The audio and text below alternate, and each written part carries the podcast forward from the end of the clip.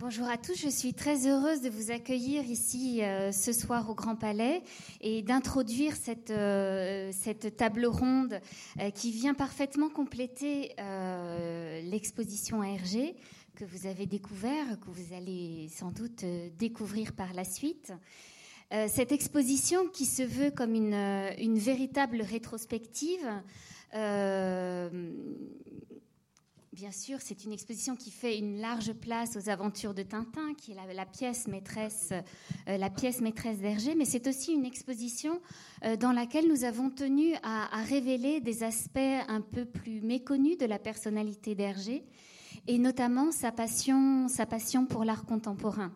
Euh, et c'est de ça dont il, va être question ce soir, avec euh, trois, acteurs du, monde de l'art euh, qui ont partagé, qui ont beaucoup partagé avec Hergé. à commencer par Stéphane Jensen, qu'Hergé a rencontré dans le, le, milieu des galeries bruxelloises dans les années 60 soit en 65, euh, et ensuite euh, deux, deux, artistes euh, qu'Hergé a, particulièrement euh, aimé, euh, Jean-Pierre Reynaud et Pat Andrea, qui témoignent aussi, aussi ici ce soir de la manière dont Hergé collectionnait en s'intéressant particulièrement à la jeune génération de son temps, dont tous deux, dont tous deux faisaient, faisaient alors partie. Et je voudrais les remercier très chaleureusement euh, d'avoir accepté de venir partager ce soir euh, leurs souvenirs d'Hergé et leurs réflexions sur, euh, sur son travail. Alors j'en ai déjà peut-être un peu, un peu trop dit et il est temps de passer la parole à Benoît Mouchard. Euh, Benoît Mouchard qui a accepté de, jouer les modérateurs dans cette, dans cette discussion euh, et, de l'animer euh, avec eux. Benoît Mouchard euh, qui a été directeur artistique du Festival d'Angoulême pendant dix ans. Euh, avant de devenir en, en 2013 euh, directeur éditorial pour la bande dessinée chez Casterman. Euh, il est l'auteur de, de, nombreux ouvrages sur la bande dessinée et notamment sur, sur certains, de, certains auteurs importants, dont bien évidemment Hergé. Merci à lui.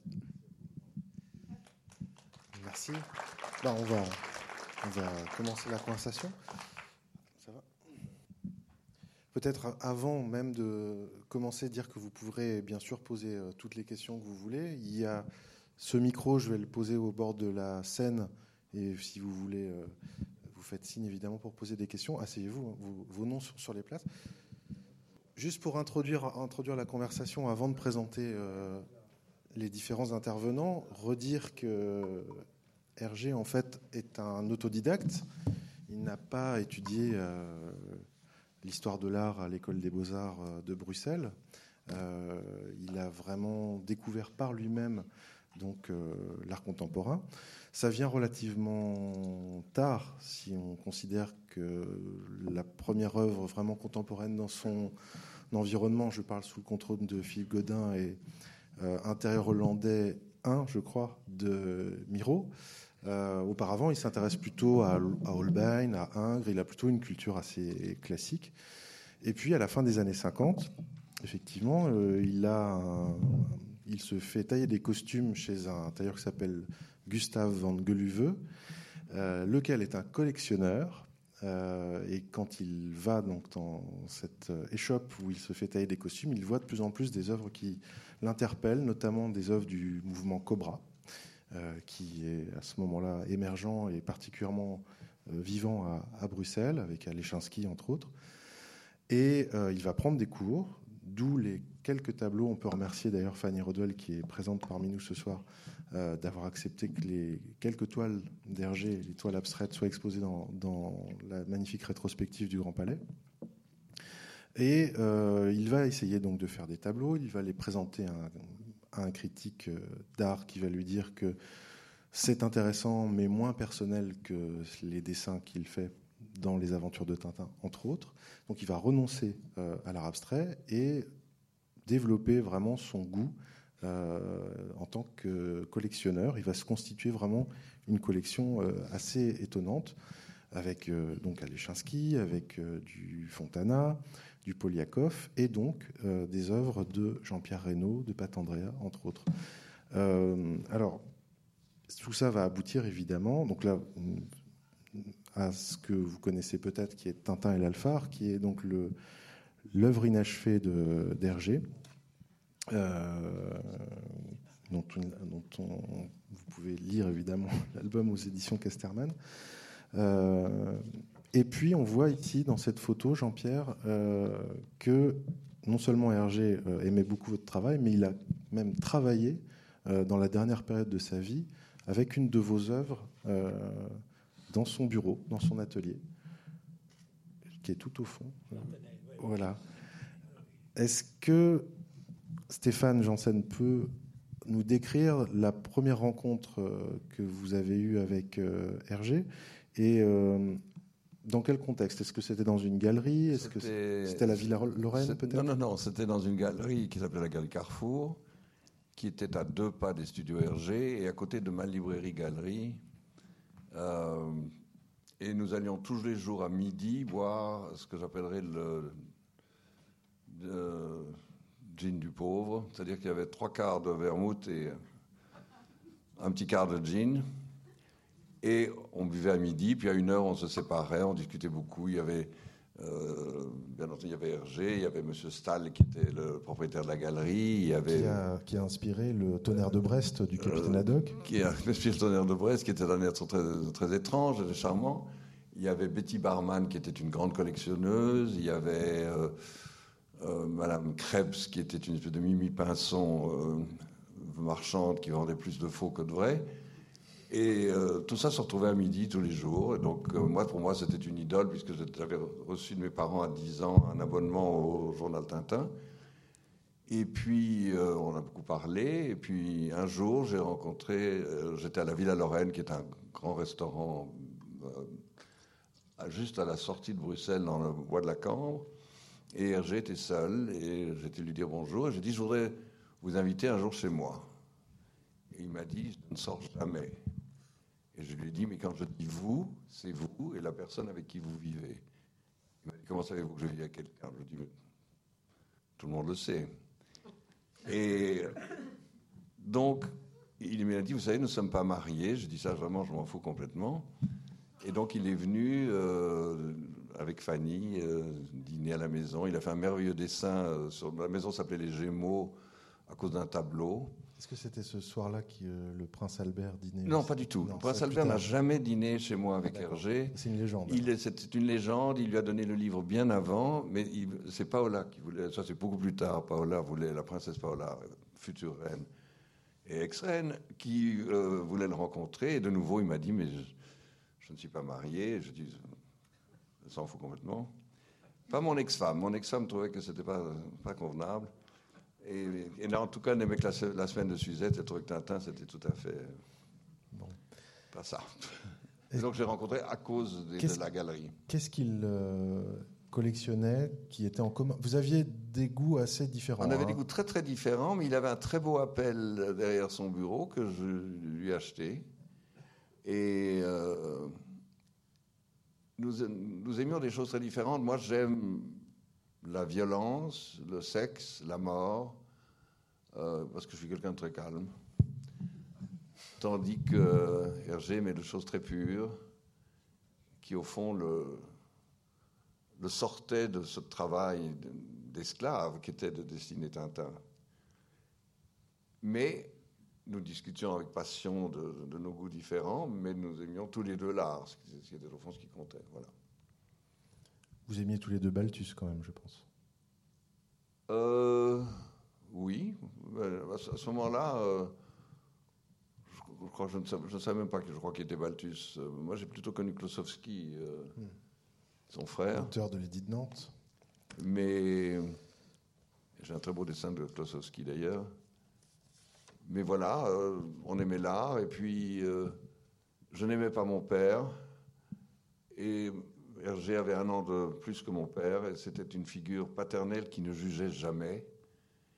Et euh, quelque part, je dis en plaisantant, j'étais peut-être le fils qui n'a pas dû élever. Mais nous avions une très grande affection et qui a duré de 65 à 83 et qui a été une chose très très importante dans ma vie. Euh, et qui a changé certainement mon opinion sur beaucoup de choses. On reparlera évidemment ensemble. Jean-Pierre Reynaud, vous avez rencontré, je, projette juste quelques œuvres pour les personnes qui pourraient comme ça mieux visualiser votre travail. vous avez rencontré Hergé, vous me disiez, dans les années 70. Il a été un acheteur donc assez tôt hein, de, votre travail, puisque vous avez commencé au milieu des années 60, si je ne me trompe pas. il a... 62, exactement. J'ai commencé. Mais ma première exposition est 64. Et euh, il se trouve que la Belgique a été mon, mon tremplin euh, pour, euh, pour le, milieu de l'art et pour, pour faire ce que j'ai fait par la suite. Qu'est-ce qu'il y avait de particulier à Bruxelles et en Belgique à cette époque? C'était pas spécialement euh, Bruxelles, c'est simplement que j'ai découvert euh, des, personnes qui, euh, qui étaient peut-être plus libres aussi avec, avec la notion d'art contemporain et surtout vivaient avec. Parce qu'en France, les, les, gens, la plupart des gens que je connais qui avaient des œuvres, les avaient, les montraient ou ne les montraient pas parce qu'ils avaient peur d'effrayer un peu leurs amis. En Belgique, en Belgique, ce qui m'a frappé, c'est qu'on peut aller chez, un dentiste, chez un docteur et tout ça, et voir une œuvre euh, d'art contemporain euh, pas toujours euh, agréable ou facile à admettre. Et les personnes assument parfaitement bien cette chose et en sont même souvent fiers. Ce qui était évidemment pour un artiste quelque chose de merveilleux parce qu'on sent que ça rentre dans la, la vie de la personne. Est-ce que dans les échanges que vous avez eus avec Hergé, il vous a exprimé ce le touchait particulièrement dans votre travail Alors, euh Hergé, euh, Georges, était un homme qui, euh, qui, qui, ne s'exprimait pas, c'est pas qu'il ne s'exprimait pas, mais qui était beaucoup en rétention quand même. Euh, donc, ce n'est pas quelqu'un sur lequel on, tapait sur l'épaule ou, qui était dans, cette convivialité. Ça ne lui convenait pas et ça tombait bien parce que moi non plus, euh, ce n'était pas ma nature. Euh, donc, moi, je suis comme tout le monde, évidemment, quelqu'un de, très sensible, évidemment, à Tintin, parce que quand j'avais 2, 3, 3, ans, 4 ans, à la fin de la guerre, évidemment, ça a bercé mon enfance mais dans le fond, c'est l'homme qui me qui m'intéressait et euh, j'allais presque dire qu'il a eu de la chance de ne pas être un artiste. Je vais m'expliquer.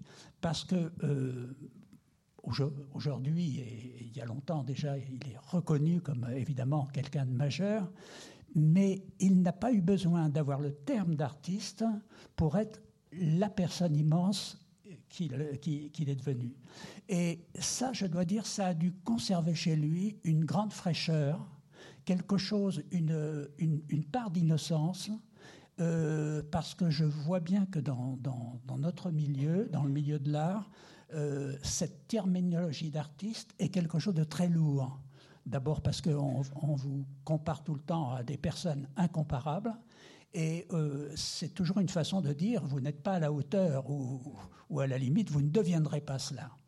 Et donc, euh, c'est un petit peu comme euh, dans, dans les, Jeux olympiques, si, si, vous avez vraiment des performeurs de haut niveau et que vous mettiez quelqu'un qui, qui commence simplement son sport, vous voyez. Donc ça, c'est un petit peu difficile.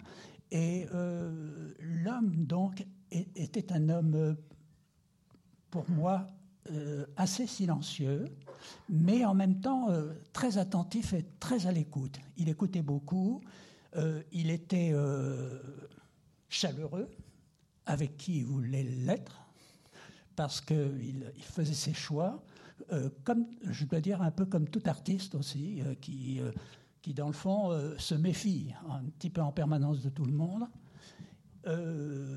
mais ce qui était beau, c'est que cet homme, il, il avait rencontré, pour moi, hein, c'est un peu une confession, mais il avait rencontré la grâce dans sa vie, il lui est arrivé quelque chose. Il est devenu, il nous a produit quand même cette œuvre euh, majeure. Et euh, c'est exactement le parallèle que je peux faire avec tous les artistes euh, que je trouve somptueux, en quelque sorte. parce que euh, les artistes qui ont cette, euh, oui, cette grâce ou ce, don, cette grâce, cette, euh, cette innocence aussi, quelque part, ne s'appartiennent pas vraiment. Et je pense qu'il ne s'appartenait pas. Son œuvre était vraiment la conséquence, dans le fond, de ce qu'il était. Il disait souvent Je suis un pommier qui fait ses pommes et je ne sais pas comment elles viennent. Et ça rejoint complètement ce que C'est le problème de la création, ça. C'est-à-dire qu'après, on, on, peut disserter sur Cézanne, sur Warhol ou Malevich.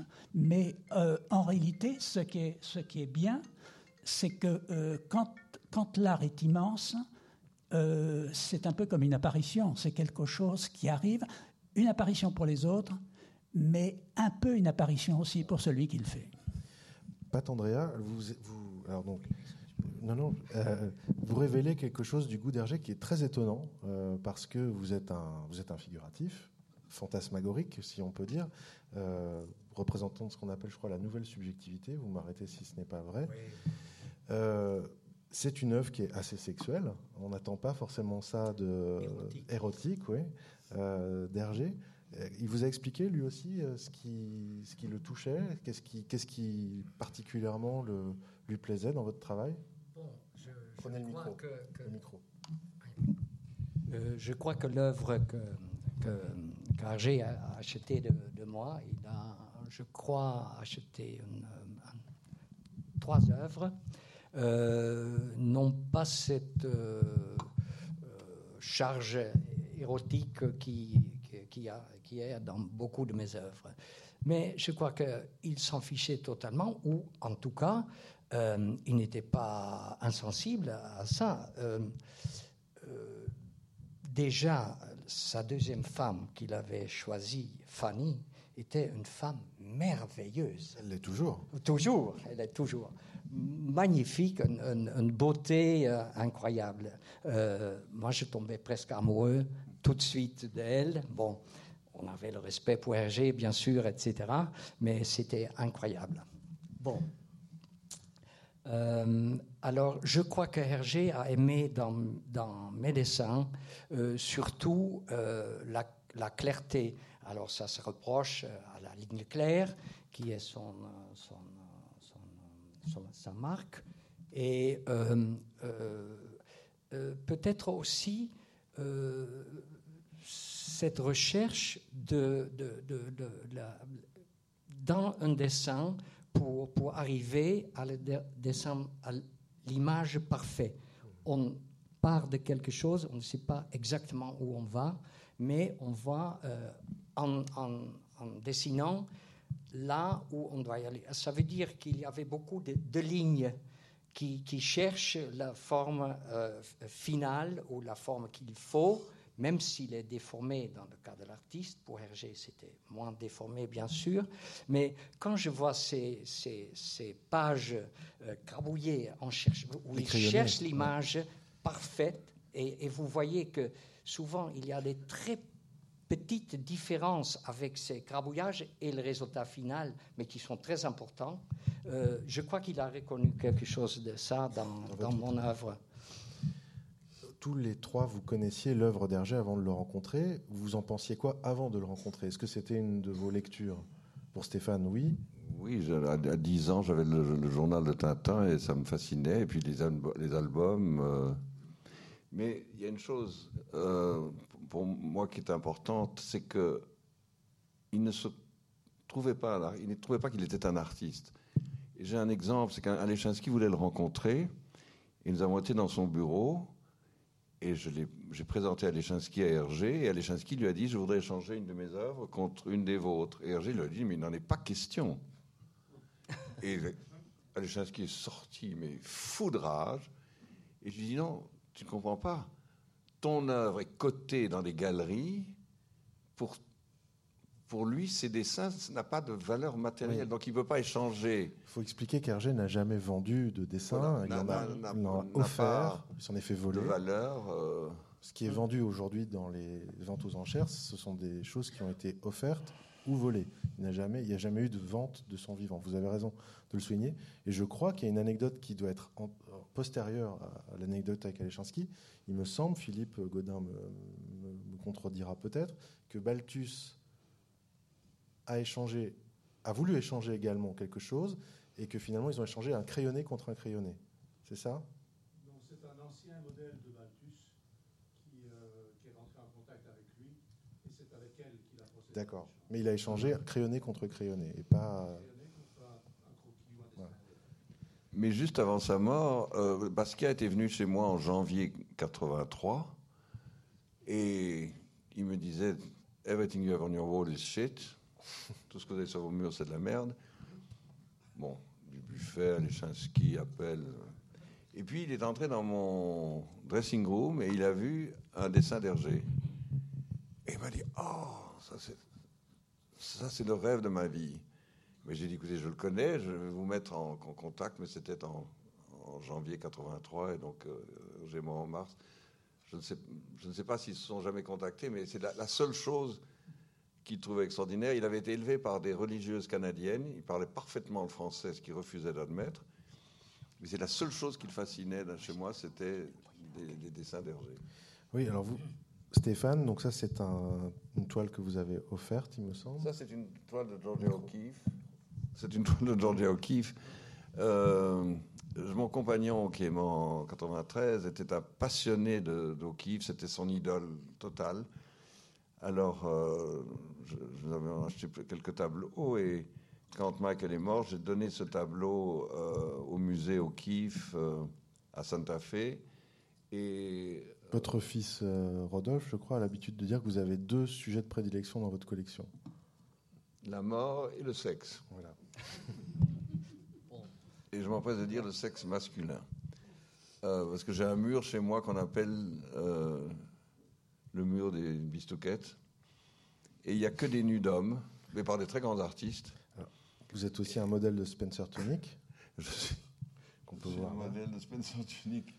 Oui, j'ai fait 20 installations. La dernière, j'étais peint en bleu à, à, à Hull. J'ai l'air d'un. d'un- Un schtroumpf de- Moi, je trouve que j'ai l'air surtout d'un sans-abri qui, qui demande la charité à Spencer. Mais c'était mes 80 ans, ma 20e installation et dernière, je m'empresse de dire. Parce que j'ai eu trop froid. Et...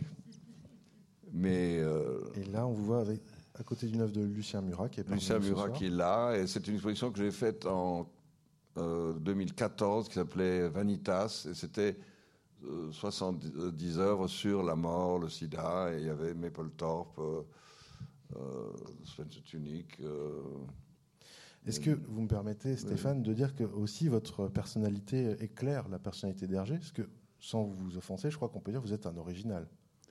le bruit court, oui. Euh, Donc Hergé était, était très ouvert et très curieux à des gens qui étaient très différents de lui. Mais c'est-à-dire que je me regardé toute ma vie, quand mon père est mort, on m'a prévenu trois jours avant parce qu'on l'a euthanasié, ce qui était tout à fait illégal à l'époque. Et quand on m'a dit il va mourir dans trois jours, comme je l'avais pas vu depuis trois ans, je suis parti. Et je suis revenu 15 jours après, quand il, parce qu'il y a des gens qui l'aimaient beaucoup et qui allaient à son enterrement, donc je ne voulais pas être là. Et moi, ne pas être triste. Et Hergé m'a dit, euh, ça a dû être très pénible d'être seul comme ça quand votre père est mort. J'ai dit, j'étais pas seul, j'étais avec Édouard. Ah Il m'a dit, ça m'explique tout. Et c'est le seul commentaire qu'il ait jamais fait sur le fait que je sois gay. Et il a rencontré mon compagnon qui est mort en 10 en 93. Et la dernière chose que j'ai reçue de lui, c'est une carte de Noël dans laquelle il me disait qu'il était heureux de me voir enfin heureux. Et à Mike, il lui a dit qu'il lui souhaitait beaucoup de bonnes choses dans la vie. Donc je crois que ça ne le choquait pas. Enfin, en tout cas, je n'ai jamais. Surtout, il ne jugeait pas.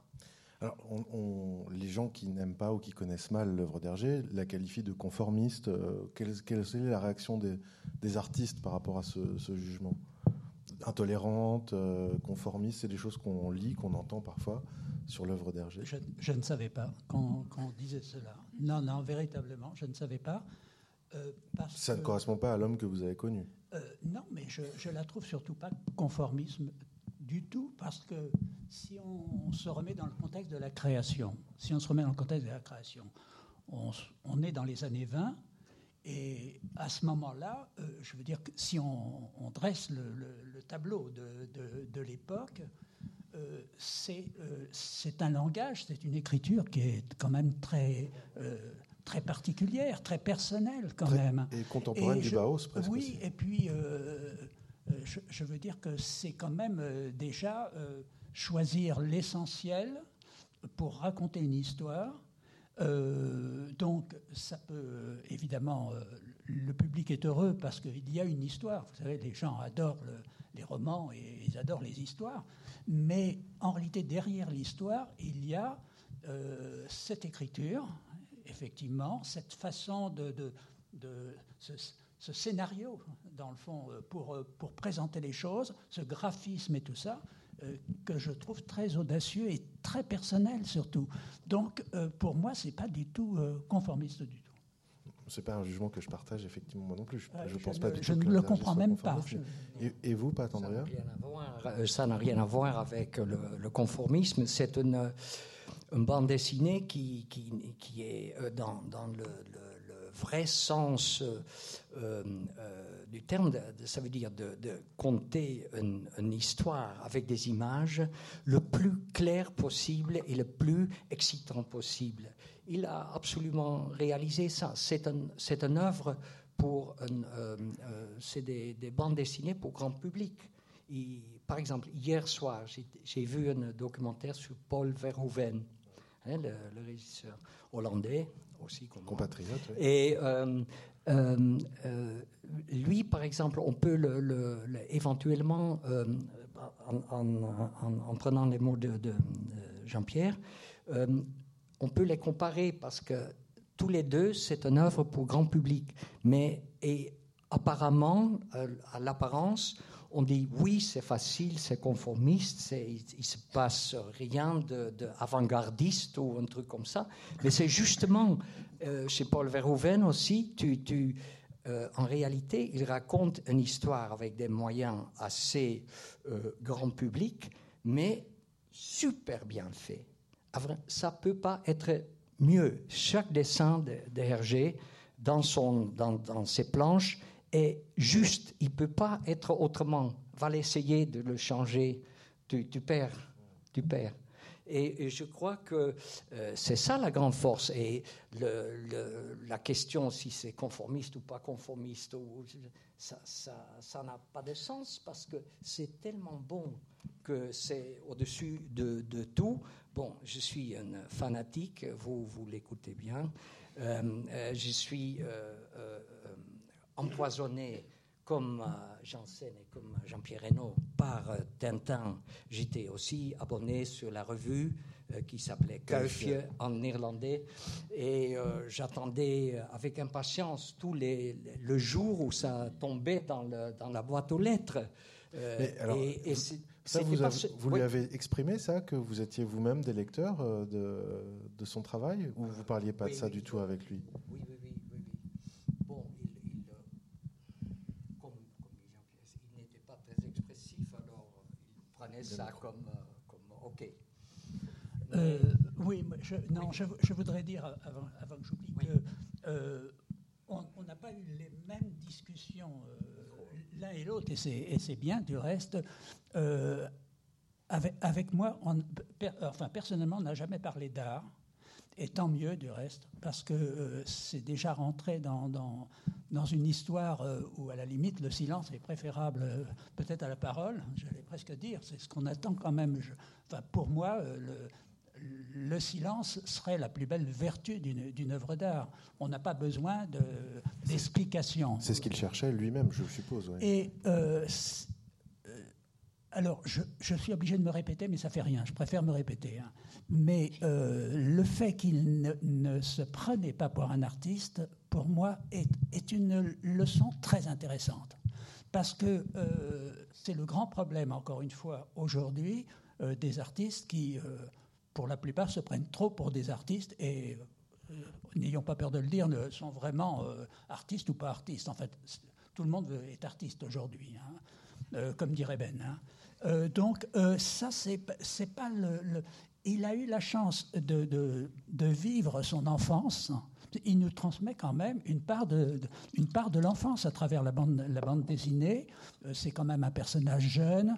euh, c'est un petit peu comme euh, quand Saint-Exupéry nous, nous, parle du petit pince. Je veux dire qu'il il réanime euh, de, la fraîcheur chez nous. Ça passe par la ligne claire, ça passe par la simplification, ça part par, le, par la simplification, comme chez Mondrian, du reste, qui, dans le fond, tatillonne pour un millimètre, mais ne dit maintenant c'est terminé.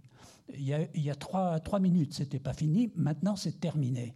Eh bien, lui, à un moment donné, il dit c'est terminé après avoir fait des pages et des pages et des pages. C'est pour ça que je, trouve, euh, c'est pas pour le complimenter que je, je suis là, c'est parce que je trouve que c'est un, un cap très particulier, je trouve, qui aujourd'hui est reconnu comme un immense artiste. Euh, mais encore une fois, euh, ce qui nous apporte en immense artiste, euh, c'est bien sûr sa présence avec les albums, mais c'est surtout qu'il avait la même méthode que les artistes. Il, a fait jaillir de lui cette créativité, cet état de jeunesse, cette, cette chose qui est le propre de, je crois, tous les grands artistes. Mais je crois une chose, c'est qu'on peut voir euh, Tintin à tous les âges.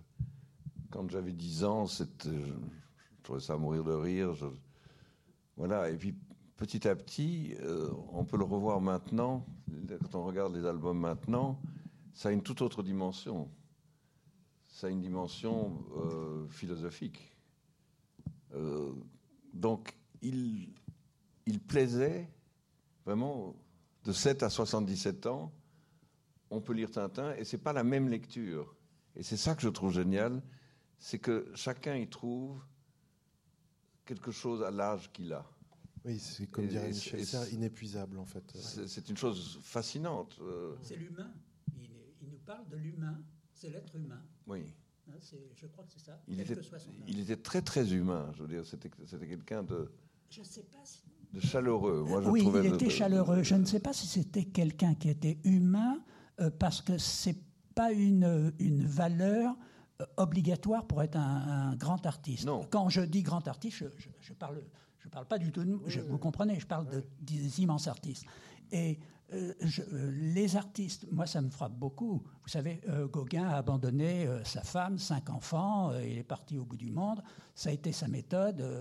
elle est elle est contestable, mais il faut savoir si on préfère avoir les cinq enfants de Gauguin ou les chefs-d'œuvre de Gauguin. Je veux dire, ça, c'est un choix, chacun peut le faire. Hein. Moi, j'ai choisi déjà. Hein. C'est pas les enfants, tout le monde sait faire des enfants, beaucoup en ont. Je les laisse faire, ils le font très bien. J'en ai fait un, mais je veux dire que j'en aurais pas fait, c'était pas grave. Vous voyez, parce que d'autres les font. Par contre, euh, ce que nous proposent les grands artistes, c'est, à mon avis, quelque chose de plus rare. Et c'est ça, le, le, cadeau, vous voyez. C'est ça qui, qui, doit être notre centre d'intérêt. Et lui est, est, dans la même mouvance que les grands artistes à ce sujet-là, vous voyez. c'est moi, ça me frappe beaucoup.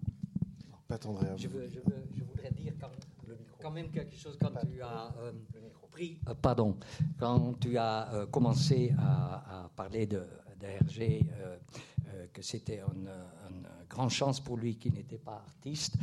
Je suis quelque part d'accord, mais je voudrais quand même raconter un peu une anecdote que quand j'étais jeune artiste, dans les années 60, au commencement des 70, je commençais à être un peu connu. C'est le moment que Hergé m'a acheté aussi. Et euh, euh, bon, j'avais des interviews avec euh, des critiques d'art et des trucs, etc., pour, euh, surtout en Hollande et peut-être un peu en Belgique déjà. Et euh, bon, j'avais envie, on était jeunes, on avait envie de provoquer un peu. Alors, une des questions qui revenait toujours, c'était quels sont les artistes qui vous ont influencé, que vous avez admirés, etc., etc. Bien sûr, il voulait écouter, et ça j'ai dit aussi dans les premières interviews, quand j'étais encore pour, mes premières interviews très impressionné par les critiques, etc. Je disais ça, c'était Van Eyck, Goya, euh, les dessins de Rembrandt, etc., etc. Mais après quelques je me suis dit, allez, euh, je crois que je dois euh, dire, euh, dire une autre vérité qu'ils n'attendent pas. Alors, la prochaine qui m'a demandé ça, j'ai dit, bon, les trois artistes qui m'ont vraiment influencé, c'était Hergé, Hans G. Kresse, un dessinateur de bande dessinée hollandais, magnifique d'ailleurs, euh, formidable, et José Luis Salinas. C'était un dessinateur argentin qui était diffusé dans le monde par Opéra Mundi. Euh, merveilleux artiste, vous le connaissez, non? Oui, oui, oui, oui. Alors, euh, c'était parce que il avait une, une bande dessinée qui s'appelait Le Cisco Kit, qui était dans La Vérité, qui était le journal communiste euh, hollandais que mes parents euh, lisaient. Et euh, Hans Kresse, c'était pour moi l'autre héros que je, dont je achetais tous les albums avec mon argent de poche, comme je faisais avec les albums de. Je ne pouvais pas attendre, comme avec la revue, pour acheter le nouvel album. Et le premier qui le lisait, c'était mon père. Mais cette provocation de, de- de- de- dire que euh, Hergé, euh, euh, Kresse et Salinas m'ont influencé beaucoup, je crois que ça montre un peu l'auteur dans lequel Hergé se, trouvait déjà pour, pour, un, pour un jeune qui, qui disait, bon, j'ai regardé beaucoup de livres d'art dans la bibliothèque de mes parents, et bien sûr, ça m'a beaucoup influencé, mais je crois qu'en réalité, est-ce que je ne suis pas beaucoup plus formé formellement pour des images et des trucs, etc., en lisant depuis des années et des années, tous les, euh, tous les semaines, les, aventures de Tintin dans, sa revue. Et les autres aussi, Martin, euh, euh, Raymond Machereau, des trucs, etc. Tous des excellents euh, euh, dessinateurs. Bon, c'est ça que j'ai voulu dire. Est-ce que vous saviez, les uns et les autres, euh, Jean-Pierre, Pat, Stéphane, qu'il avait eu la tentation d'avoir aussi une œuvre en dehors de la bande dessinée, une œuvre euh, de plasticien de... vous, vous le saviez ou vous l'avez découvert après sa mort? Pat Bon, je, je l'ai su après parce que euh, je ne l'ai pas connu tout de suite. C'est devenu un peu plus tard parce que mes œuvres ont été euh, d'abord euh, présentées par un intermédiaire, Pierre Sterks, Oui. qui, euh, qui a fait beaucoup pour notre contact et qui a proposé à G ça. Et il a dit tout de suite oui. Alors je l'ai rencontré plus tard. Je, et à ce moment-là, euh, Pierre m'a m'a raconté euh, ça.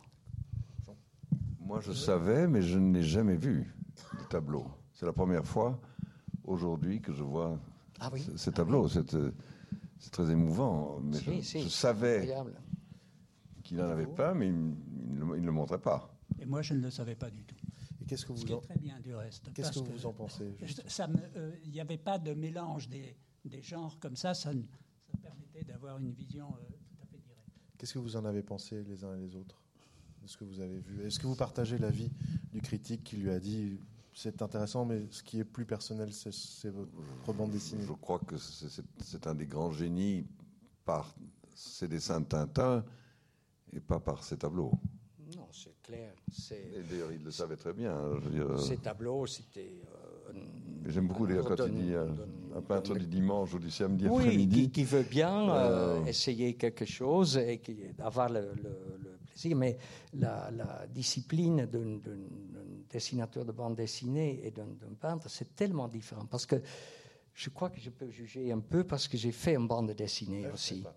Euh, bon, officiel pour l'officialisme, pour le, le gouvernement hollandais, qui était euh, raconter une histoire de l'histoire euh, hollandaise, la- la- le premier état généraux hollandais, comment ça s'est fait, c'était un, un petit truc, mais beaucoup de recherches et beaucoup de... je dis- J'ai dû le faire très très vite. Euh, ça, c'était aussi très difficile. Mais c'est une, euh, une- attitude complètement différente avec l'image. Le, le- je dis plutôt, le, le grand truc d'une bande dessinée, c'est la contrainte.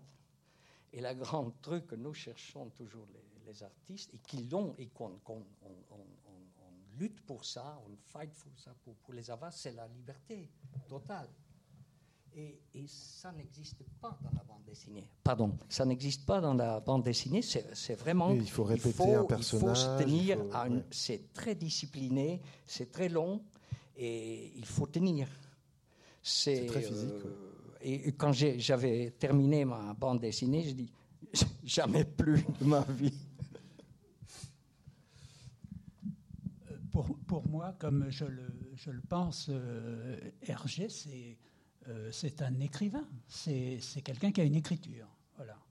Et donc, euh, quand je pense, euh, bah, quand je pense à, à Léonard de Vinci, à Mondrian, Malevich ou les autres, je pense aussi que ce sont comme des écrivains. Ce sont des personnes qui ont une écriture. Ce ne sont pas des écrivains, mais ce sont des personnes qui ont une écriture.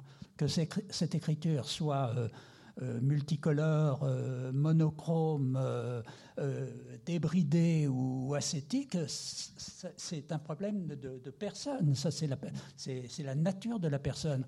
Mais euh, c'est l'expression. Et donc, cette, expression-là est chez, chez Hergé. on ne peut pas en douter une seconde. C'est évident qu'on aime la bande dessinée ou pas, il y a une écriture. Il y a une écriture doublée d'un talent immense.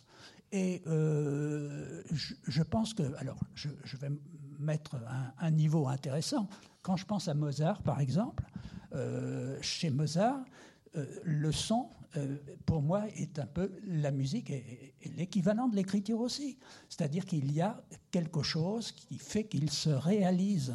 Mozart se réalise à ce niveau-là, à travers les sons qu'il a produits. Eh bien, euh, Hergé est dans cette équivalence. Et encore une fois, parce que je ne ferai que répéter, hein, je, pense qu'on ne peut pas le faire euh, euh, à la télévision ou ailleurs, donc moi j'en profite, hein, on n'est pas, on pas comptable là. C'est ça la création. La création, c'est quelque chose qui est nécessaire, euh, dont on ne peut pas se passer. Ça peut être une obsession, mais ça peut être aussi euh, un silence, une façon de vivre, le- de vivre la vie. C'est quelque chose qui, qui, qui a besoin. C'est ce qu'on est censé avoir de meilleur à offrir, si vous voulez. Et évidemment, euh, il y a des personnes qui ont plus de talent que d'autres euh, quand ils se livrent complètement, quand ils, ils rendent leur intimité, parce que quand même, l'art c'est quand même un problème d'intimité. Hein. Euh, C'est pas l'intimité de la chambre à coucher, mais c'est l'intimité, l'intimité quand même de, de dire des choses, d'exprimer des choses qui sont extrêmement personnelles. Et du reste, c'est pour ça qu'on, si on aime les compotiers de Cézanne, c'est euh, c'est pas parce que c'est un compotier et des pommes, c'est parce que c'est la façon personnelle de les avoir euh, exprimés de cette façon-là. Donc moi, vous voyez, je le, je le mets vraiment dans l'art comme comme toute personne qui avait une nécessité, euh, il a trouvé son écriture, c'est passé par la bande dessinée, ça aurait pu passer par autre chose, et ensuite, en rencontrant des artistes comme Warhol, comme moi et, comme bien d'autres, du reste, comme nous, euh, il a eu la tentation, et qui est une tentation légitime, c'est-à-dire de, passer par le schéma euh, euh, artistique dans le fond, de prendre, j'allais dire, une toile ou du papier et de, et de, se dire, l'art, ça commence comme ça. Mais lui avait déjà depuis longtemps vécu le, problème de l'art. Il n'avait pas besoin de faire ça. Et comme il était évidemment très conscient de ce qu'il avait apporté, il s'est très vite rendu compte que ce qu'il faisait était très personnel, mais euh, l'amplitude, il l'avait déjà, il l'avait déjà réalisé ailleurs, et, il, a, très vite compris, et il a, voilà, c'est normal, hein, c'est humain en quelque sorte. Moi, je, je, je- je crois qu'il n'a pas compris Non, combien Oui. il était génial. absolument. Oui, parce que pour dans moi, c'est- d'accord. Pour moi, c'est Moi, quelqu'un dans- d'extraordinaire, comme, comme Mozart, comme. Et- dans a- certaines interviews, il a dit euh, s'intéresser euh, à la signification d'une bande dessinée, c'est s'intéresser à la valeur morale d'un mot croisé. Parfois, il a dit d'autres choses contradictoires, mais il a Oui, dit mais aussi je on crois peut aller plus loin en je- lisant je- Tintin, mais qu'il était modeste. Qu'il a, il a dû, de là où il est, il a dû être sidéré euh, de ce qui s'est passé après. que le journal français, je ne sais plus lequel c'est, le, le lendemain de sa mort, qui a, Libération, qui a fait toute le, euh, toutes les actualités avec des dessins d'Hergé et pas une photo et, et tout ça. Et puis c'est- c'est- c'est- cet enfant qui était Tintin, qui est devenu cette chose extraordinaire dans, dans- dans tous les pays du monde. Et je crois qu'il n'en avait pas conscience au moment où il le faisait. Il c'était un, un- je crois qu'il se prenait plus comme un artisan. Oui, Je ne crois pas qu'il se soit jamais pris pour, pour un génie. je mais c'était- à l'époque euh, l'attitude envers la bande dessinée. Euh, personne, euh, quand j'ai dit que Hergé était une inspiration pour moi, l'auteur de Van Eyck, euh, on me trouvait idiot. Euh, maintenant, il est au Grand Palais, comme Van Eyck. Ça, c'est très bien. Alors, j'avais raison. Mais euh, euh, il il, il- il savait pas, il voulait pas. Il voulait être un artisan. Il voudrait pas être un artiste avec ses, par sa bande dessinée, n'est-ce pas? Mais il était, comme, comme dit Jean-Pierre, immense. Et quelqu'un qui est immense dans ce qu'il peut faire, qu'il peut créer, est un artiste. Alors, on ne peut pas douter de l'intérêt d'Hergé pour l'art contemporain.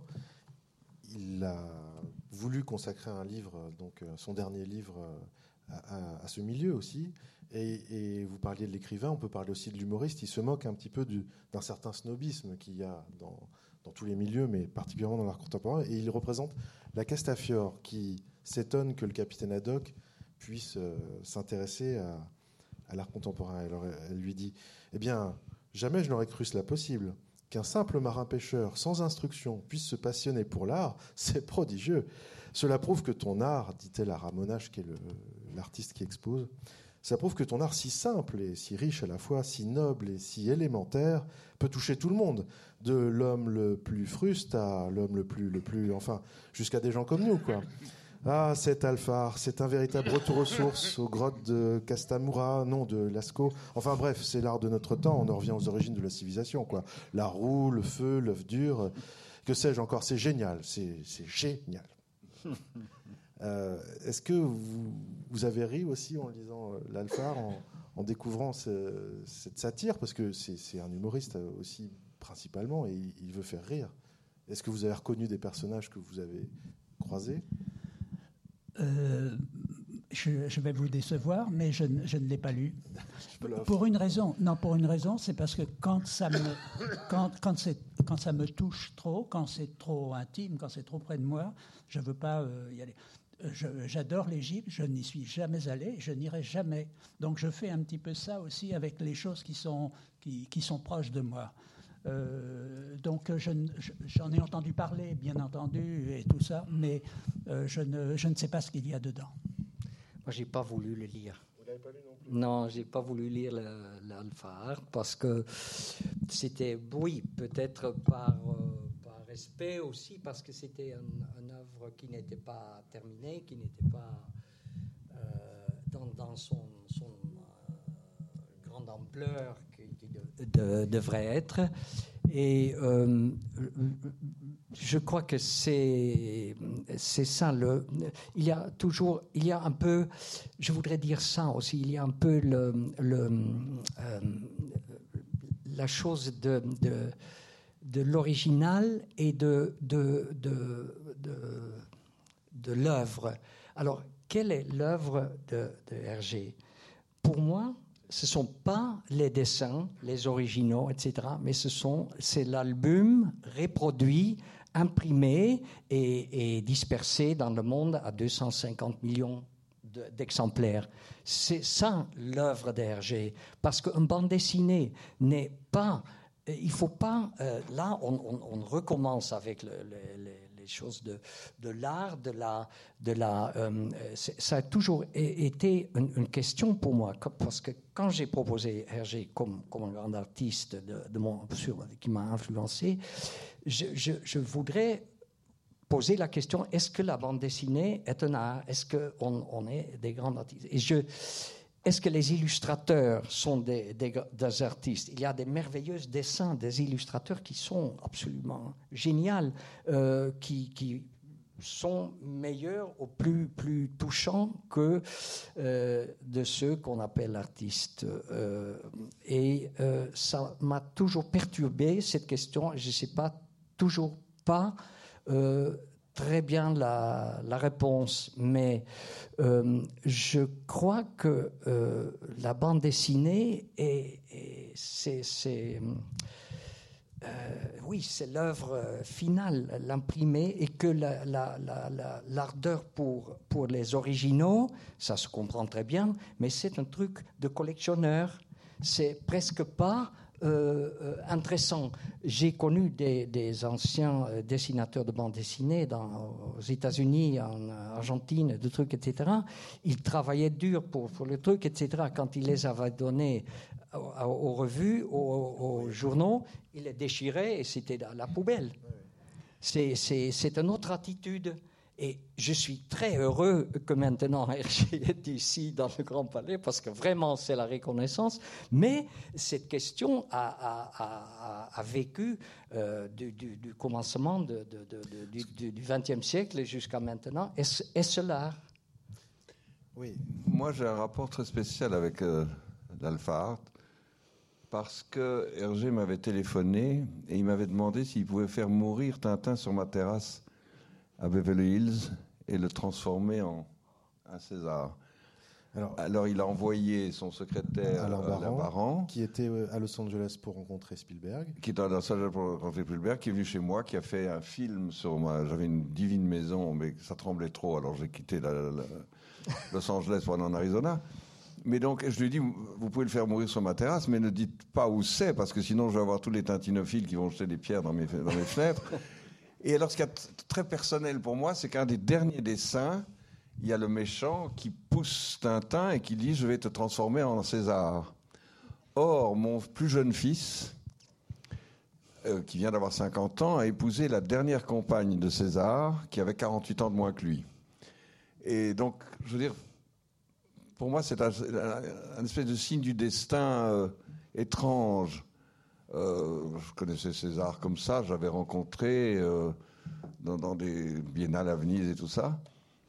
Mais de, penser qu'il voulait terminer la vie de Tintin sur ma terrasse, transformé en César, maintenant ça me fascine, je veux dire, vu la connexion avec mon fils. Mais c'est le lien, voilà, c'est ça. Alors vous, qu'est-ce que vous en avez pensé? Vous l'avez lu, vous? Je l'ai lu, mais pas vraiment, parce que ça m'a... Ça, me touche trop, je veux dire. Il y, a des, moments... Euh, Donc votre villa aurait dû être la villa d'Endadine Akas. Voilà, je, crois. J'avais un très, une très jolie terrasse euh, qui regardait tout Los Angeles, tout Beverly Hills, la mer. Et c'était superbe. C'était un, grand architecte euh, des années 50 qui avait fait cette maison. Dans l'Alphar, il y a la galerie Fourcard, qui est évidemment un clin d'œil à la galerie Carrefour. Oui, tout à fait. Mais Marcel Stahl était un personnage euh, fascinant et incroyable. Un jour, il va avoir une exposition à, à Gand. Il sort de l'exposition, il pleuvait. Ils vont à un taxi, il se dit ça c'est une aubaine, il pleut, il y a un taxi, il prend le train, il rentre chez lui. Et il dit dans la galerie, il dit à sa secrétaire, euh, si vous voulez aller prendre mes papiers dans la voiture. Et la secrétaire revient, il dit, il n'y a pas de voiture. Ah, il dit, mais j'ai parti à Gand en voiture, c'est vrai. Donc c'était tout à fait le, le, distrait. Un jour, je ne sais plus, il y a quelqu'un qui est venu et il a présenté euh, cette personne à sa secrétaire. Et lui, M. Stahl, a serré la main de sa secrétaire en disant Enchanté, madame. Je dis, il avait un côté complètement Tintin. Oui, c'était, oui, c'est Tintin. C'était fascinant. Je dirais, on, en riait beaucoup d'ailleurs. Qu'est-ce qui, euh, qu'est-ce qui exposait euh, Marcel Stahl à la galerie Carrefour? Oh, il a exposé Fontana, il a exposé euh, a donc acheté. Poliakov, il a exposé euh, Jeff il a exposé. Oh, et donc, sa galerie était tout proche des studios, c'était Avenue Louise. C'est-à-dire qu'il y avait les studios d'Hergé, un building avec un garage, ma librairie, galerie. La balance. La balance, parce que pour apaiser ma femme qui était balance, j'avais nommé la galerie, mais elle, elle, a détesté le fait que je venais un marchand. Et elle avait épousé un industriel, elle s'est retrouvée avec un marchand. Et puis le carrefour était à côté de moi. Nous étions, nous avions. Donc, pour aller prendre mon frère, je sortais de chez moi, j'allais chez lui. euh, euh, et c'était extraordinaire. Il y avait des gens extraordinaires qui, qui se retrouvaient là. Je veux dire, euh, il y avait le, prince Charles, l'ancien régent de, de Belgique, qui était un ami de, de Stahl et que j'ai rencontré comme ça aussi, qui était un per- personnage très fascinant. Au fond, je crois que les gens étaient tellement fascinés par Stahl parce, et il amenait un groupe de gens qui aimaient la même chose. C'était qu'ils aimaient l'art, et quel que soit l'art qu'ils aimaient, on adorait le petit French, on adorait parler, et puis on riait beaucoup parce que cette fameuse Madame Krebs euh, qui s'était fait refaire la figure à Paris est arrivée un jour et a dit euh, Oh, je suis tombée dans le train, je suis toute bleue, c'est épouvantable. Et Betty Barman lui a dit On voit encore les, fils de ce qu'on vous a enlevé. Enfin, c'était. Il y avait une atmosphère que je n'ai plus jamais retrouvée dans aucune galerie où les gens. Vraiment, on était tous des amis et on, riait beaucoup on- et on parlait de, choses qu'on aimait. Euh, moi, je ne suis pas vraiment un tintinophile, mais c'était, c'est le personnage d'Hergé qui m'a touché. Je veux dire, c'était, c'était un être humain, comme j'en ai, enfin pour moi, comme j'en ai très rarement rencontré dans ma vie, qui était chaleureux. Et il avait peur pour moi, parce qu'il trouvait que je menais une vie euh, pas tout à fait un peu dangereuse, il disait.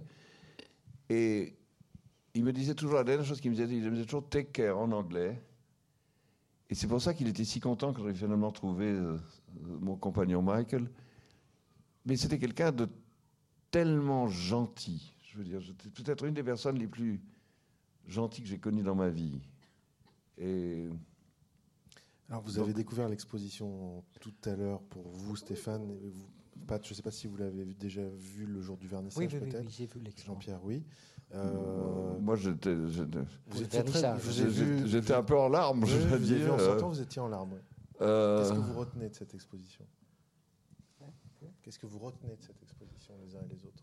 Qu'est-ce qui, vous a le plus étonné? Qu'est-ce qui vous a Bon, écoute, euh, il n'y avait pas beaucoup de choses nouvelles en réalité. C'était la mise en scène qui était magnifique. J'ai trouvé euh, superbe la grande salle à la fin avec tous ces personnages en grandeur nature sur le mur euh, qui nous entourait comme dans un amphithéâtre. C'était c'était superbe parce que le reste, je connais déjà tellement bien parce que on a aussi euh, un, un grand musée euh, près de ouais. Bruxelles, euh, qui est le musée euh, Hergé Tintin, où j'ai vu presque toutes les choses déjà j'ai étudié, euh, comme, comme on pouvait dire. Tous les esquisses, les dessins, parce qu'il y a une collection énorme, oui, fantastique. le musée Alors pour moi, ça c'est une, Alors, essayez de euh, vous souvenir de votre visite du musée et de ce qui vous a étonné ce jour-là. Qu'est-ce qui, qu'est-ce que vous... ici. Non, au musée Hergé. puisque- Ah, au musée Hergé. Euh, bon, j'étais assez euh, impressionné par la, par la, euh, par la, la- l'architecture de Port Park, euh, qui avait voulu, euh, si j'ai bien compris, de, faire une sorte de, salle avec l'idée que c'était les bulles où on pouvait étudier euh, les différents albums, des des- des- des- des dessins, de- des trucs, etc. La seule chose que je me suis demandé avec le musée, c'était est-ce que euh, ça sera un, succès euh, euh, pour des enfants. Est-ce que ça sera un musée pour des enfants aussi? Les, les- les de 7 et 8 ans, est-ce qu'ils vont euh, aimer, adorer ça? Parce que c'était, malgré cette superbe architecture qui, qui, qui, était ludique, c'était assez euh, sage la présentation de l'œuvre de Hergé. Et c'était justement l'œuvre du dessinateur sur table, etc., qui n'est pas euh, l'album de Tintin qui finalement était le succès. C'était presque trop intime pour moi pour, pour, pour être un succès euh, mondial comme, comme euh, ce sont les Je ne sais pas euh, les chiffres, je ne sais pas s'il y a toujours un, un, grand public qui vient, etc. etc. mais ça, bon, je, je dis ça, c'est la, la vérité que j'ai sentie quand j'étais là. Stéphane, qu'est-ce qui Moi, ce a- qui m'a ému ici, c'est un petit film qui dure, euh, je sais pas, 30 secondes, dans lequel il dit que après la guerre des, la campagne des 18 jours en Belgique, le roi Léopold III a dit il faut reprendre l'outil de travail. Et ça m'a bouleversé parce que mon grand-père était dans le même cas. Il avait une usine qui faisait des fibres et il a rouvert, il a ouvert son usine et euh, il a été forcé par les Allemands à vendre de la fibrane avec laquelle on faisait les parachutes. On lui a fait des procès après la guerre, ça a été épouvantable. Mais sinon, il mettait 4000 personnes au chômage. Or, il avait écouté le roi, comme Hergé.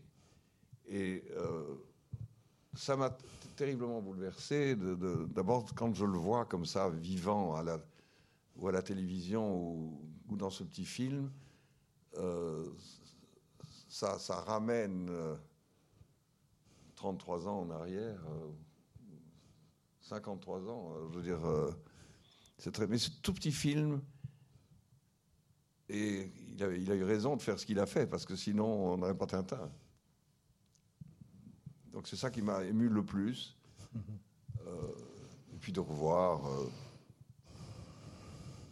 enfin, toute l'exposition, je trouvais superbe. De découvrir les tableaux, de revoir les tableaux Oui, qu'il avait chez lui. Euh. Ce merveilleux Poliakov. euh, non, ça ça- ça m'a vraiment bouleversé. Et quand je suis sorti, on s'est rencontrés à la sortie, c'était pas en état. Jean-Pierre, qu'est-ce qui vous a plu particulièrement C'est difficile parce que une, une exposition comme celle-ci, euh, c'est un petit peu comme une rétrospective pour un, pour un artiste. Vous voyez, donc je sais pas, ça marche, oui. Euh, c'est un peu comme une rétrospective, c'est-à-dire que ça, euh, ça offre une globalité et en, même temps, euh, c'est pas comme, comme cela qu'on qu'on le vit intimement. On le vit intimement quand on avait, comme tu disais, un, album dans les mains et qu'on était, on était euh, en intimité avec, avec cet album. Là, on voit le, déploiement de, de, de- voilà d'une œuvre, de, de quelque chose de, de majestueux. Et euh, pour moi, c'est plus impersonnel, mais c'est le problème des rétrospectives, que ce soit ça ou tout en camon, pour moi, c'est pareil.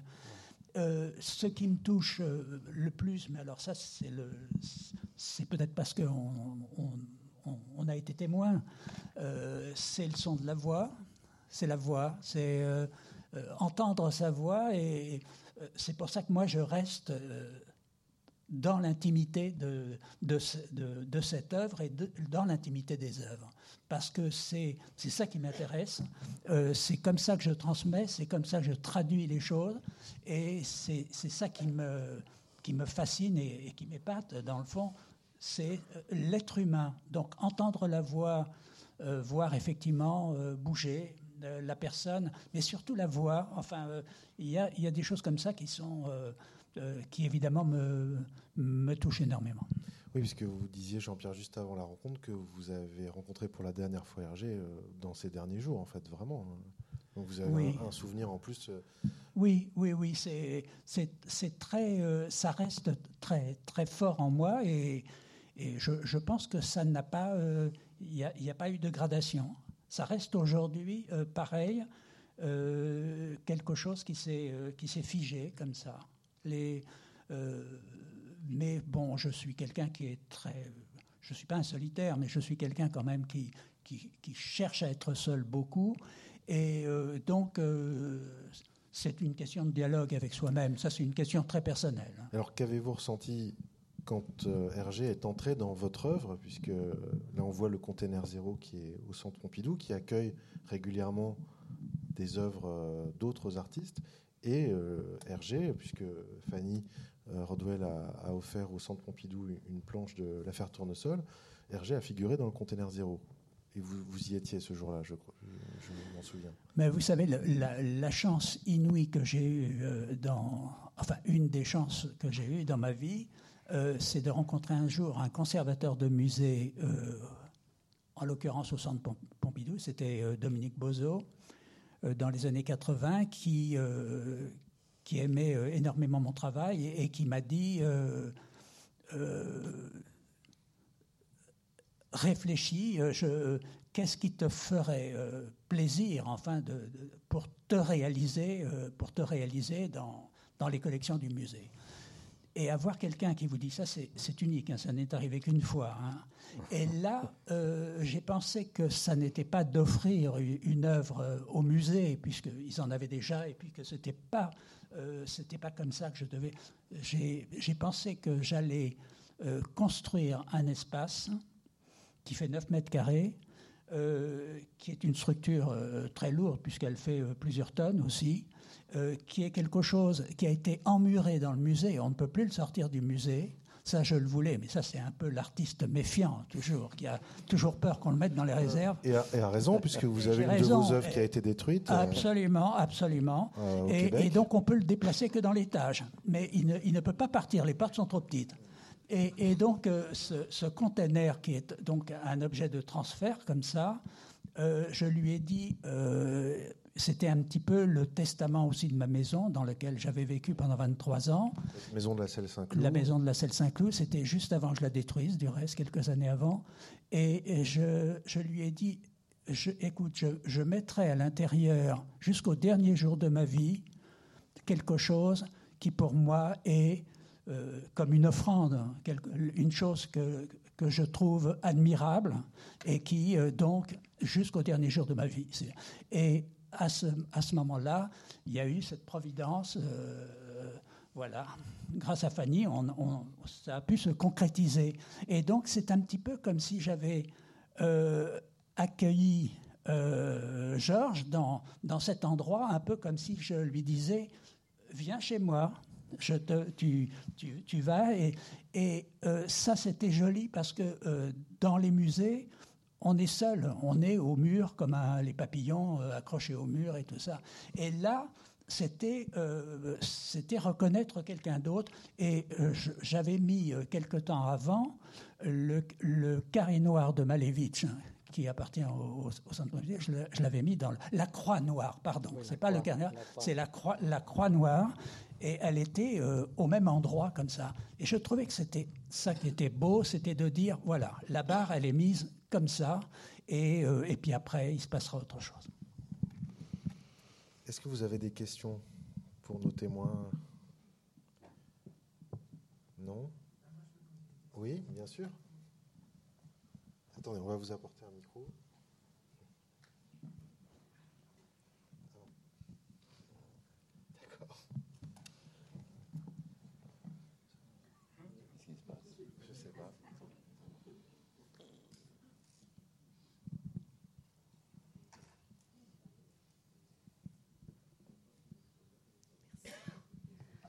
Oui, bonsoir.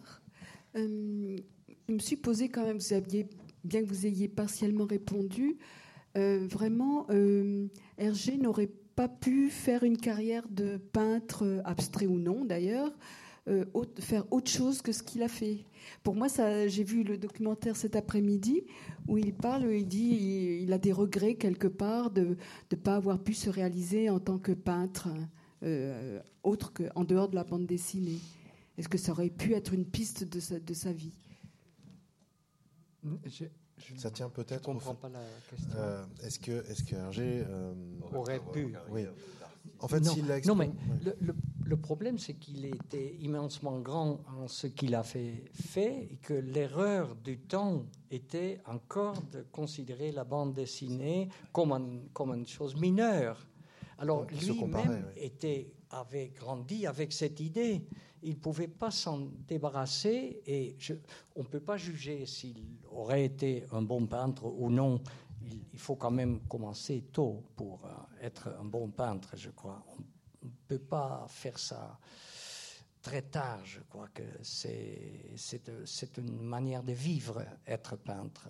On peut pas, ou artiste, euh, on ne peut pas à un moment donné, quand on a 50 ans ou 60 ans, décider de devenir peintre. Je crois que c'est très difficile. Grandma Moses a commencé à 70 ans. euh, Oui, mais bon, c'était aussi considéré comme un euh, outsider art. oui, Alors, outsider. You, you have insiders and outsiders in art. Yeah. En Amérique, elle est. C'est magnifique, très- outsider en art. Moi, en réalité, je, je, je préfère l'outsider art de l'insider art. Dans l'exposition sont exposées aussi des affiches publicitaires qui, qui tendent Mhm. vers l'abstrait. hein. Enfin, c'est même assez frappant. C'est contemporain de, de Kandinsky, de Mondrian dont vous parliez, de, du Bauhaus, de tout ça. Euh, Qu'est-ce que vous en pensez, vous, euh, de, de l'affichisme publicitaire? Parce que c'est à l'époque, les réclames, elles étaient figuratives, elles étaient extrêmement illustratives, presque euh, avec un réalisme qu'on qualifierait de photographique. Et Hergé fait pas du tout ça. Il est dans vraiment une expression totalement différente. Une Oui, euh, surprise pour moi. hein. Ouais. Mais moi, j'ai trou- j'ai trouvé ça très, très bon, intéressant. Je, je Ouais. ne connaissais pas euh, et, et ça m'a beaucoup intéressé. Mais ce, ce qui euh, est clair, c'est que quand on, quand on travaille pour, pour une commande, je veux dire, quand on a euh, quelqu'un qui vous demande pour Saint-Zano ou pour euh, du bonnet ou je ne sais pas quoi de, de faire une affiche, on a quand même une contrainte, je veux dire, de sujet et tout ça. Ce qui est formidable dans l'art, c'est qu'on on est- on a des contraintes, mais on n'est pas censé, en tous les cas, avoir quelqu'un qui vous dit euh, euh, vous allez faire tel sujet, des nus ou des fleurs ou des choses comme. On est censé quand même piloter tout le temps, quand même. Donc c'est ça la création. Et quand il faisait Tintin, il était dans ce cas de figure. Il n'était pas dans le cas de, de la publicité. C'était son œuvre. Il était sur son terrain, donc il était chez lui, il faisait ce qu'il voulait, et puis on aimait ou on aimait moins. Mais euh, donc, alors son talent s'exprime parce que effectivement, il, euh, il, il perçoit, il a, il a le sens. Enfin, il a vraiment le, le sens de tout ça. Euh, mais euh, c'est, on a envie de, on a envie qu'il soit libre et tout ça. Mais s'il l'a accepté, c'est parce qu'il pouvait l'assumer aussi. Il l'a assumé, c'est très bien du reste. Il a fait pour moi une affiche, parce que j'ai donné un prix de golf au Waterloo, parce que le golf du Waterloo, qui n'est plus à Waterloo d'ailleurs, mais au moins a été construit sur des terres de, la- de ma famille. Et donc, On peut, on peut dire que vous êtes la famille du baron Solvay? Non, non, il n'était pas, il était pas baron Solvay. Non, je suis l'arrière, arrière petit-fils d'Ernest Solvay, qui a inventé le procédé industriel de la, du carbonate de soude et pas les bulles dans le Coca-Cola, comme a dit une journaliste américaine. Mais j'avais donc je donnais un prix euh, de golf. Je me suis dit j'en ai marre des petits, des petites coupes en argent, des, des, des petits machins. Et j'ai demandé à Hergé de faire un prix. Et il a fait ce dessin qui, pour, pour moi, est l'œuvre d'art que je préfère dans, dans ma vie. Et c'est donc le capitaine Haddock qui fait un drive complètement fou. Euh, tout le monde s'échappe et moi je suis dans un coin sans barbe parce que ma- ça ça date de 79 et ma barbe date de 81. Et moi ça me fascine parce que je dis si j'ai réussi une chose dans ma vie, c'est d'être dans un dessin d'Hergé. Voilà. Voilà, oui, oui. C'est- une chose. euh, et, et puis j'ai demandé à Lechinsky, à Renaud et à Tabucci. Et puis j'ai arrêté, je sais pas, j'ai plus donné le prix parce que j'en avais marre. Puis mais cette affiche, euh, j'ai encore des gens maintenant qui m'en parlent, qui étaient, qui avaient 18 ans à l'époque et qui ont gagné. J'ai un- un- quelqu'un que je connais qui vit à Bali, qui est un Belge, et il m'a dit j'ai gagné ça, c'est la, chose la plus extraordinaire qui me soit arrivée. euh, c'est une, euh, une chose extraordinaire. Elle était tirée à 25 exemplaires, plus 4, 5 exemplaires en chiffre romain pour moi et mes, et mes enfants, et puis des exemplaires signés mais non numérotés que j'ai donnés à quelques amis. Mais c'est pour moi, c'est la, c'est, la fierté de ma vie, je veux dire, certainement. On vous envie tous, je crois, ce soir. Yves, Oui, je voulais avoir votre avis sur euh, les couvertures des albums. Bon, Pat Andrea disait que les albums étaient euh, finalement l'œuvre finale, il a totalement raison. Et euh, évidemment, exposer des planches euh, sur un mur, c'est pas nécessairement la première destination d'une planche. Et on pourrait dire que peut-être les couvertures se rapprochent un petit peu de, de, vos talents artistiques. Et je voulais avoir votre avis juste sur l'art de la couverture chez Hergé. Et alors je rajoute une autre question qui sera liée, c'est quelle est votre couverture préférée?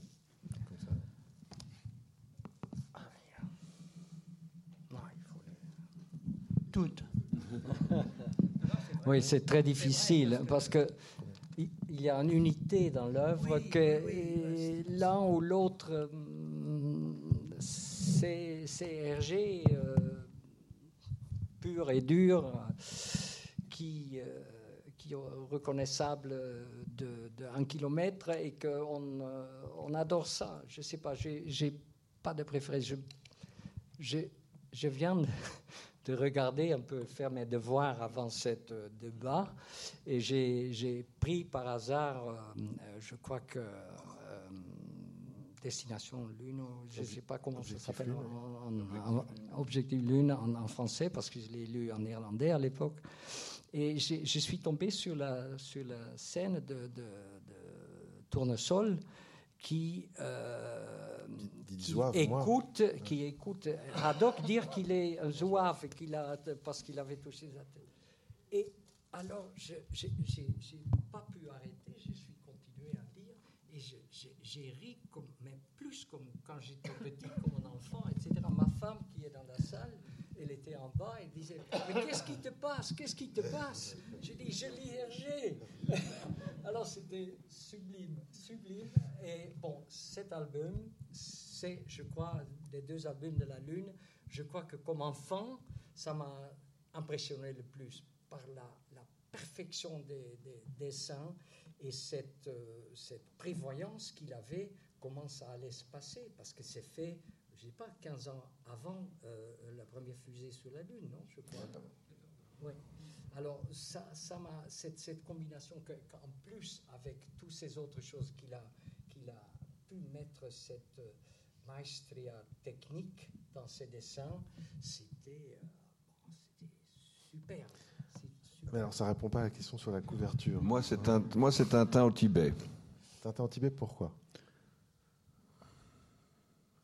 Vous savez que la couverture a dû être entièrement blanche, que l'éditeur a fait rajouter la, le, rouge de montagne. Non, non. la neige, c'est blanc. Hein, je ne sais pas, c'est sans doute aussi de l'album qui me touche le plus. Euh, je ne sais pas. J'ai jamais pu dire pourquoi j'aimais une œuvre d'art ou pas. Je veux dire, c'est, pourquoi est-ce qu'on tombe amoureux dans la vie euh, J'ai jamais pu expliquer. Je veux dire, que ce soit une œuvre d'art. l'avantage avec les œuvres d'art, c'est qu'on peut tomber amoureux 3000 fois et qu'ils ne s'engueulent jamais entre eux. Euh, mais si je ne tombe pas amoureux d'une œuvre d'art, je ne l'achète pas. Mon fils m'a dit toujours Tu as manqué euh, Warhol, tu as manqué euh, je ne sais plus qui. J'ai dit Je m'en fous, je n'aimais pas ça. Mmh.